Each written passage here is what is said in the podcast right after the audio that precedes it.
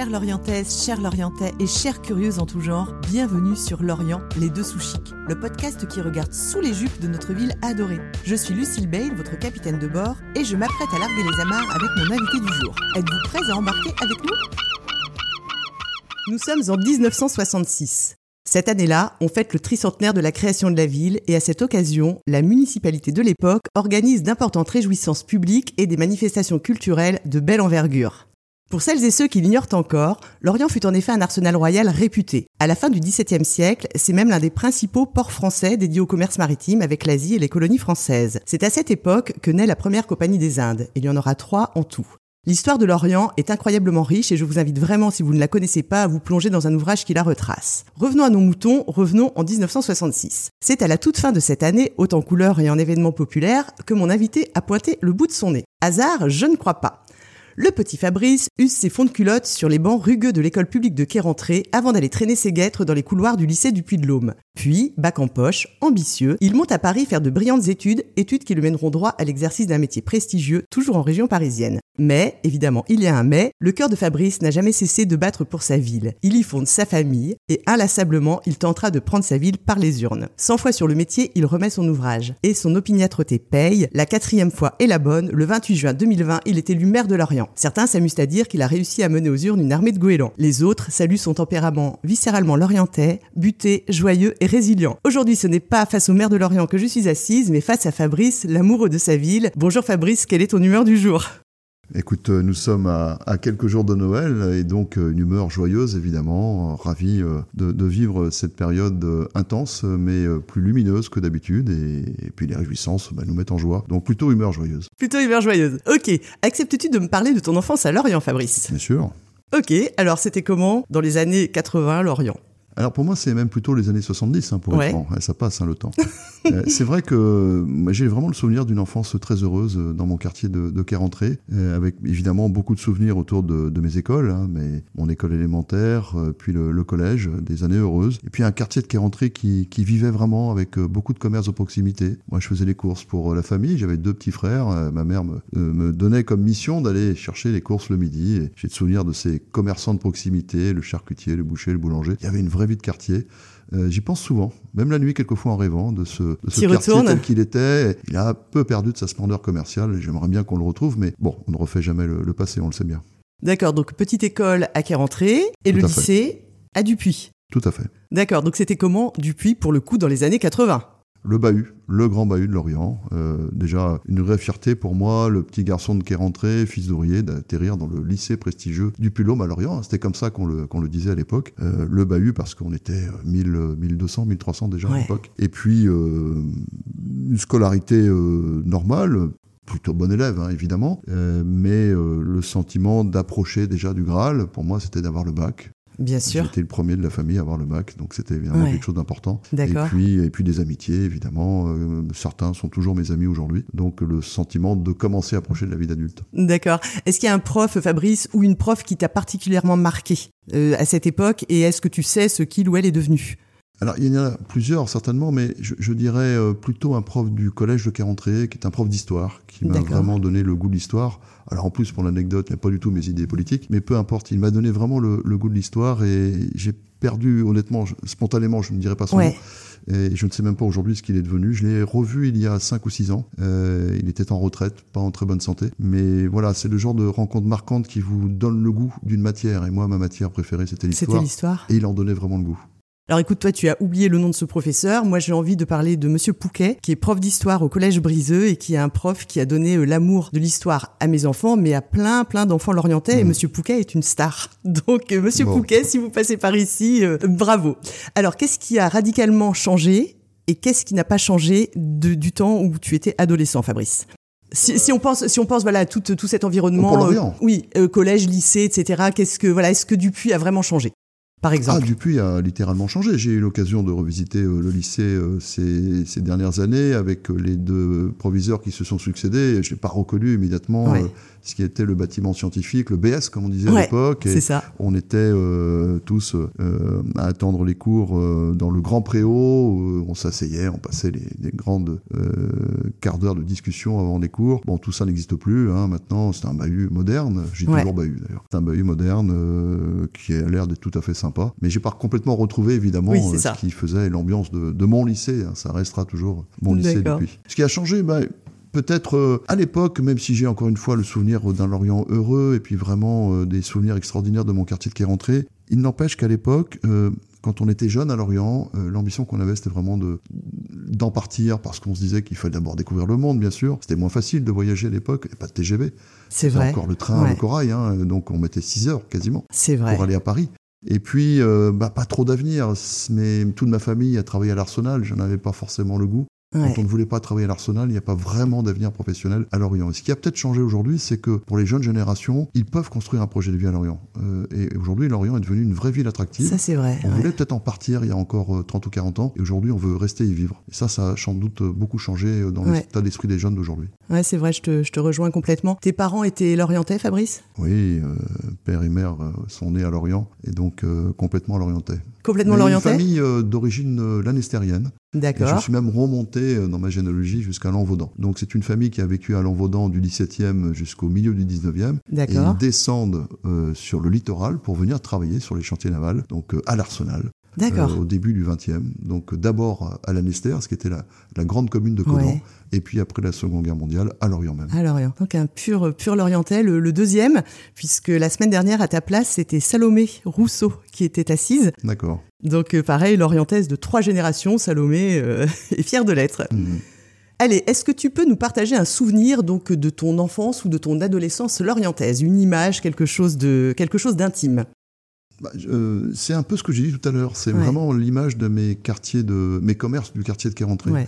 Euh, quand j'y allais euh, faire euh, mes courses, ma mère me donnait les, quelques francs pour aller acheter le, le, hachis parmentier du midi et, le, le, pain, parce qu'à l'époque c'était pas les baguettes qu'on achetait, c'est vraiment du, pain et les gâteaux pour mes frères. Enfin, mm.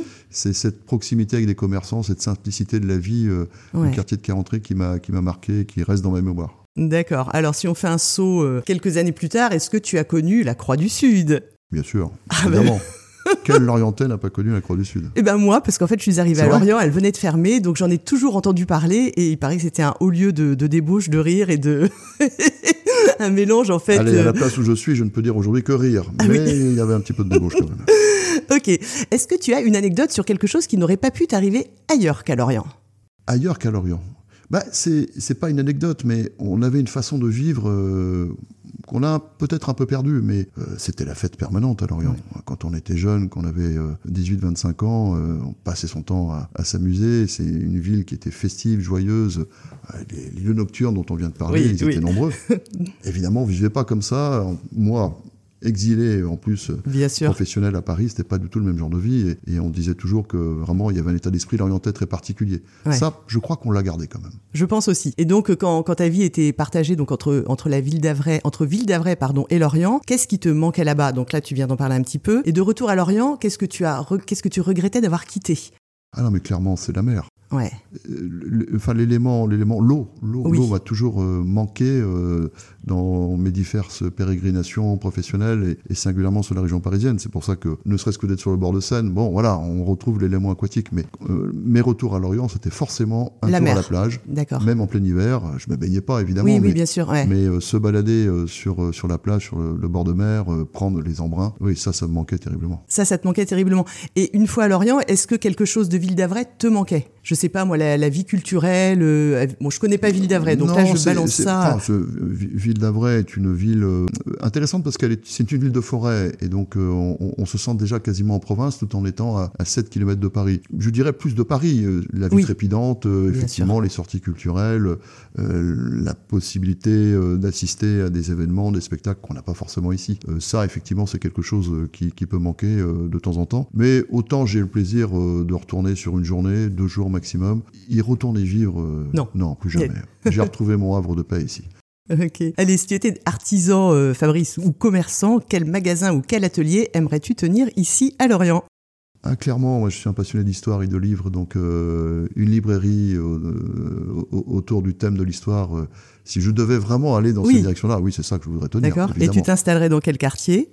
Forcément plutôt vers, euh, vers le centre-ville, parce qu'il faut pouvoir à ce moment-là attirer euh, les, les, clients de tous les quartiers, hein, mais, euh, ou alors dans mon quartier de Carentré. je reste à Carentré quand même, parce que je pense qu'il pourrait y avoir une clientèle intéressée là. Ça serait peut-être une bonne idée. Bien sûr. Pour la reconquête commerciale Bien sûr. Tu as l'hôtel des ventes avec Dorothée Galudec, qui, euh, qui euh, tu as aussi tu avais un très très beau d'horreur qui était installé euh, à Carentré. connu. Et puis a la librairie Pidou Cours de Cheval. Hein, Exactement. ça reste un peu Carentré. Bien sûr.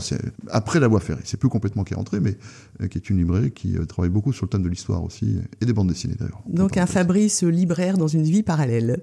Voilà. Tu, as, tu as deux garçons, Fabrice, deux adolescents. Est-ce que tu penses que notre ville est un bon spot pour eux? Oui, aujourd'hui, oui. Ça a toujours été quand même pour les jeunes, mais, mais davantage. D'abord parce qu'on leur offre beaucoup plus d'activités euh, loisirs, sportives et culturelles qu'à notre époque. Et parce qu'encore une fois, on peut leur offrir un projet de vie professionnel, euh, ce qui était plus difficile euh, à, notre époque. Donc les jeunes ont besoin de partir un peu. Il faut qu'ils aillent faire leur, normal, leur, vie, leur expérience, mais ne pas attendre l'âge de la retraite pour revenir. Oui. Plutôt revenir à la trentaine ou à la quarantaine. Ça, c'est une vraie perspective qu'on peut offrir à, à nos jeunes et bah, j'espère que mes enfants en profiteront. Je travaille pour ça un peu quand même, parce que je me dis souvent, justement, il faut pouvoir offrir à, nos enfants euh, la possibilité de revenir ici, euh, faire sa vie professionnelle. Le désir de. Et sa vie tout court. Tout à fait. Profiter de notre cadre de vie qui est extraordinaire. Et je crois qu'on est une des seules villes de France, donc tu m'arrêtes si je me trompe, à avoir en son centre donc un théâtre, qui est un centre d'art dramatique national, un stade de foot de plus de 15 000 places, un centre aquatique et un cinéma qui fait aussi de l'art et essai. Qu'est-ce qu'on peut rêver de mieux?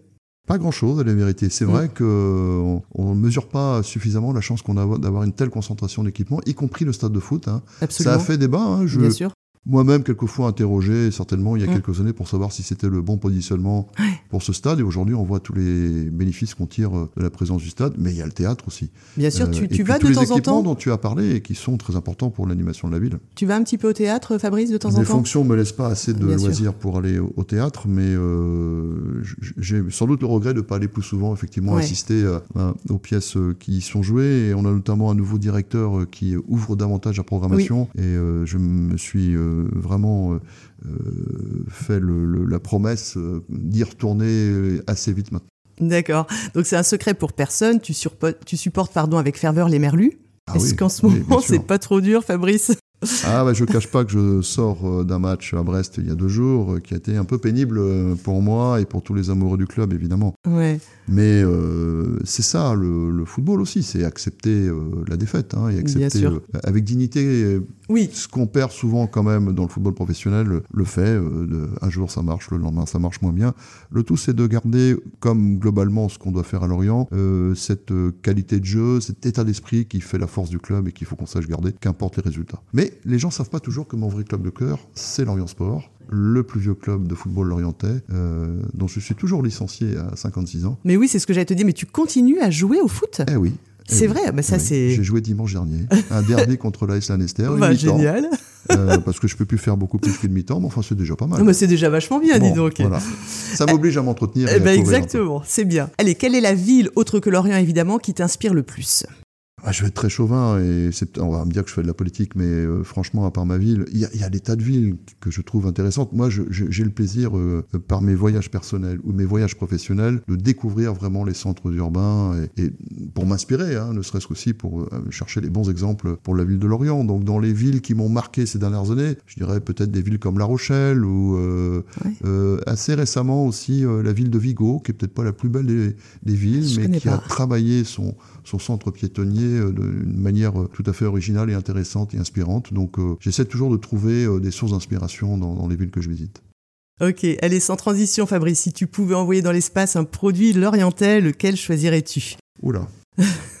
on va parler de la du pâté naf puisque ce n'est pas l'orientais, hein, mais il oui, faut quand même, savoir que dans la navette spatiale, c'est le pâté naf qui est servi. Au... Ah oui, bien sûr, j'ai vu un article dans Ouest France il n'y a pas longtemps à ce sujet. C'était. Non, mais le carigos. Oui, le carigos, qui, est très une bien. épice lorientaise, bien sûr, qui symbolise un peu l'histoire de la Compagnie des Indes, l'histoire de nos échanges commerciaux avec les Indes, et qui est devenue une vraie spécialité lorientaise, même s'il faut bien le dire, le pharmacien était sans doute alréen d'origine. Ah oui, Mais euh, c'est devenu vraiment une spécialité lorientaise, euh, utilisée comme telle par beaucoup de restaurateurs ici. Et, voilà, bah, et toujours vendue dans, dans, quelques, dans quelques pharmacies lorientaises. Allez, une petite rafale de questions. Ton parc lorientais préféré?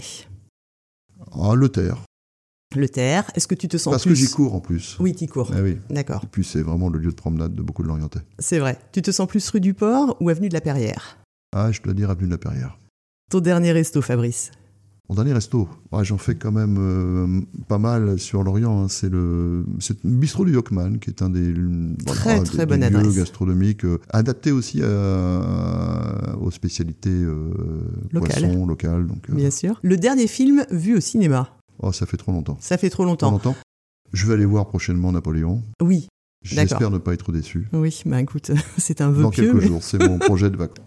La dernière fois que tu es monté sur un bateau euh, écoute, c'est à l'arrivée euh, du retour à la base. Ah oui. Euh, à 2h du matin, on est allé accueillir, c'était Salm Goodchild qui arrivait. Ah. Et donc, en Zodiac, on est allé au milieu de la rade à, à oui, 2h, 2h30 du matin. Ah. Euh, c'était assez impressionnant. C'est une belle expérience. Une belle expérience et, et, pour une belle compétition qui, qui marque aussi le retour de l'Orient dans l'organisation des grandes courses transatlantiques. Oui. Et je dois dire que moi qui ne viens pas du milieu de la voile, hein, euh, j'ai une enfance, euh, comme beaucoup de l'Orientais, pas forcément tournée vers ce milieu-là. Et c'est pour ça que je souhaite que dans toutes les organisations de course, on amène des jeunes de l'Orient et du territoire. Donc Oui. qui découvrent ce milieu, qu'on n'a pas eu la chance de découvrir nous quand on était jeunes à l'Orient. Absolument. Et donc euh, les scolaires, on les invite maintenant systématiquement, ou les jeunes des quartiers, à venir sur les pontons, éventuellement sur les bateaux, sur la rade, pour aller assister au départ ou aux arrivées de course. Et ça, c'est quelque chose dont je suis assez fier. Euh, donc euh, une très très belle course et j'ai été assez content d'assister au retour sur Ah un oui. Zodiac euh, au milieu de la rade à, à D'accord. 2h30 du matin. Est-ce que tu as essayé, Fabrice, la tyrolienne de la base? Oui, C'est vrai? C'était à Waouh, l'occasion du Téléthon 2022. Waouh, t'es Je dois courageux. dire que j'étais pas très fier. Mais il fallait bien que je le fasse, on attendait que le maire le fasse. Donc Bah, c'est euh, je me génial. suis lancé, j'étais bien content de l'avoir fait, donc euh, s'il faut le refaire maintenant, ce sera sans crainte. tu peux. Ta gourmandise lorientaise préférée? Oh, je sais pas si elle est l'orientaise. Bon, langoustine, très clairement. C'est l'un de mes plats préférés. Et puis après, euh, c'est pas forcément l'orientais, mais j'ai mon petit péché mignon, mon millefeuille euh, du dimanche. euh, D'accord. voilà, c'est comme ça. Ton millefeuille du dimanche. Glacé ou poudré? Poudré. Poudré. D'accord. Toujours. Une phrase en breton, Fabrice? Fougares vraz, ça finit un peu les discours. D'accord. Ça veut dire euh, bonne Merci continuation? beaucoup. Ok. Quelle est ta plus belle promenade à Lorient? Plus belle promenade à Lorient, c'est quand je suis sur les bords du Scorff. Euh, il se trouve que c'est mon quartier de Carentré. Ouais. J'habite maintenant euh, boulevard C'est très Laennec et euh, euh, ma promenade, qui est plutôt d'ailleurs un footing qu'une promenade, mais ça peut être aussi une promenade, c'est le long, euh, le long du Scorff. Quelquefois, je vais même jusqu'au pont brûlé, qui n'est pas très connu, qui est un pont qui a été euh, donc euh, brûlé par les Allemands à la fermeture de la poche, plutôt vers Kévin. Et donc, vous, on peut longer au- au-delà de, de la partie lorientaise vers Kévin euh, tout ce, ce bordure, ce, ce bord du Scorff, que j'aimerais bien réhabiliter et, et rouvrir à la population un jour. Ça fait partie de nos projets, j'espère qu'on les mènera à bien. Ta destination préférée à moins d'une heure de voiture? Je dirais facilement Kerguelen, parce que, donc sur, sur l'Armor, Oui, hein, ouais. c'est ma plage, que j'appelle d'ailleurs facilement, comme beaucoup de vieux Lorientais, Lorient Plage. Lorient Plage, Voilà, ouais. bien sûr. Mais c'est vraiment ma, ma destination euh, préférée l'été. Et puis sinon, comme j'ai fait ma recherche, mes recherches généalogiques qui m'ont amené à, à redécouvrir euh, l'origine Ah oui de ma famille, eh bien, le nord du territoire, l'Envaudan, parce que c'est vraiment euh, Le berceau. euh, c'est le berceau, puis c'est beaucoup de chemins de randonnée, euh, c'est très vallonné, très vert. C'est un des vraiment des, des beaux endroits du, du territoire de l'agglomération. Ok, allez, abracadabra. Si demain tu pouvais exaucer sans aucune retenue l'un de tes rêves pour notre ville, quel serait-il? Un rêve pour la ville, que les que les gens restent. En fait, c'est garder notre état d'esprit lorientais, Ouais. Euh, qu'on reste euh, à la fois facile d'approche comme on l'est, simple, euh, simple de contact, solidaire parce que c'est une des marques de l'état d'esprit lorientais, c'est d'être très solidaire les uns avec les autres et, et encore une fois de, de garder cette, cette facilité d'être qui est vraiment la caractéristique des lorientais par rapport à, à- à nos voisins. Alors je vais pas citer les villes, Non, ils, mais- ils en seront jaloux, mais enfin tout le monde aura reconnu des villes à- Oui. à l'est et à l'ouest à Oui. 50 km. Voilà. Non, mais qu'on ouais. reste, qu'on reste ce qu'on est comme ça. Et, et moi, j'y tiens parce que je trouve que c'est vraiment l'état d'esprit lorientais. C'est beau parce que c'est un rêve immatériel, alors moi je le trouve très beau, c'est très beau. Mais oui, mais c'est un rêve... Euh, j'espère que, que, les générations à venir à Lorient continueront à vivre comme ça. Bien sûr. Euh, vivront pas comme on l'a fait, bien sûr, la vie évolue, mais c'est ça, cet art de vivre à la Lorientaise, euh, cette simplicité qui fait qu'on se retrouve au festival, au foot, au théâtre. Ici euh, Ici, en ville, comme on aime le faire régulièrement, voilà, mm. ça c'est la marque de Lorient. C'est comme ça que je vois la ville d'ailleurs à l'extérieur souvent. C'est ouais, Venez à Lorient, vous verrez, euh, on, est facile d'approche. Fabrice, qui est le Lorientais ou la Lorientaise avec qui tu aimerais passer un moment privilégié, loin des appareils photo Où iriez-vous et de quoi parleriez-vous? Alors, Lorientais vivant ou, ou pas? Ça, c'est une question compliquée. Euh, ouais, alors l'orientais vivant ou pas, euh, écoute, j'ai pris, d'ailleurs, il est le portrait derrière mon bureau, Louis Baudelio, qui était euh, ce qu'on appelait le médecin des pauvres à Lorient au 19e, puisque Lorient est construite, comme chacun le sait, sur des marais, euh, et donc il y avait beaucoup d'épidémies à l'époque, mm dues à notre situation géographique. Et Louis Baudelio s'est spécialisé dans la lutte contre les épidémies, notamment à Lorient. voilà, c'est un Lorientais qui a disparu, mais que j'aurais plaisir à retrouver certainement pour avoir des, une conversation historique avec lui, sa vision du Lorient de l'époque, et, peut-être lui revenir ici aujourd'hui pour découvrir ce que la ville est devenue. Il en serait peut-être fier, en tous les cas, j'en je l'espère et j'en suis même persuadé. Donc un repas avec Louis Baudelio. Voilà. Alors, Fabrice, avant de te laisser le mot de la fin, je vais m'adresser à celles et ceux qui nous écoutent. C'était la dernière de Lorient les deux sous chics pour cette année 2023. Je vous remercie du fond du cœur de l'accueil que vous avez réservé à mon podcast. Je vous souhaite de très très belles fêtes de fin d'année, qu'elles soient un répit en ces temps agités. J'ai cherché des mots à vous offrir qui pourraient toutes et tous nous porter, des mots sur lesquels on pourrait surfer par tous les temps, des mots comme une canne, des mots comme un phare, des mots en guise de revoir à l'année qui part et de bienvenue à celle qui vient. Et j'ai trouvé une phrase écrite par un auteur qui disait aussi que le peu de morale qu'il savait lui venait des terrains de football et des scènes de théâtre qui étaient ses vraies universités. Tu auras peut-être reconnu de qui il s'agit. C'est d'Albert Camus que je parle et je pense qu'on peut raisonnablement dire que chez nous, à Lorient, entre le Grand Théâtre et le Stade du Moustoir, il aurait été le plus heureux des hommes. Et voilà ce qu'il écrit en 1951 dans L'homme révolté. La vraie générosité envers l'avenir consiste à tout donner au présent. Sur ce, Fabrice, c'est à toi. Écoute, euh, puisque nous sommes euh, à l'avant-veille de Noël, euh, et on a beaucoup parlé de, l'état d'esprit de Lorient et, de cette solidarité qui, encore une fois, est dans notre ADN à tous et à toutes, euh, bah, d'avoir une pensée pour euh, ceux pour qui ça va être plus difficile Noël, soit parce qu'ils n'ont plus de famille ou parce qu'ils ont vécu des accidents de la vie, euh, une maladie chronique. Ou... Et donc de se dire que il faut profiter des, des moments de bonheur, de santé, et pour ceux pour qui c'est plus difficile, avoir une pensée pour eux et, et, faire en sorte que cette période qui reste une période festive puisse profiter au plus grand nombre. En tous les cas, c'est le vœu que je formule en cette veille de Noël. Cher Moussaillon, cher Moussaillonne, merci d'être encore là. J'espère de tout cœur que cette conversation a ravigoté vos cerveaux fatigués et vous a ravitaillé en bonne humeur et en idées affolantes. On se retrouve la semaine prochaine avec un ou une invitée mystère que je vous ferai découvrir sur la page Instagram de l'émission. Kenavo les Lolo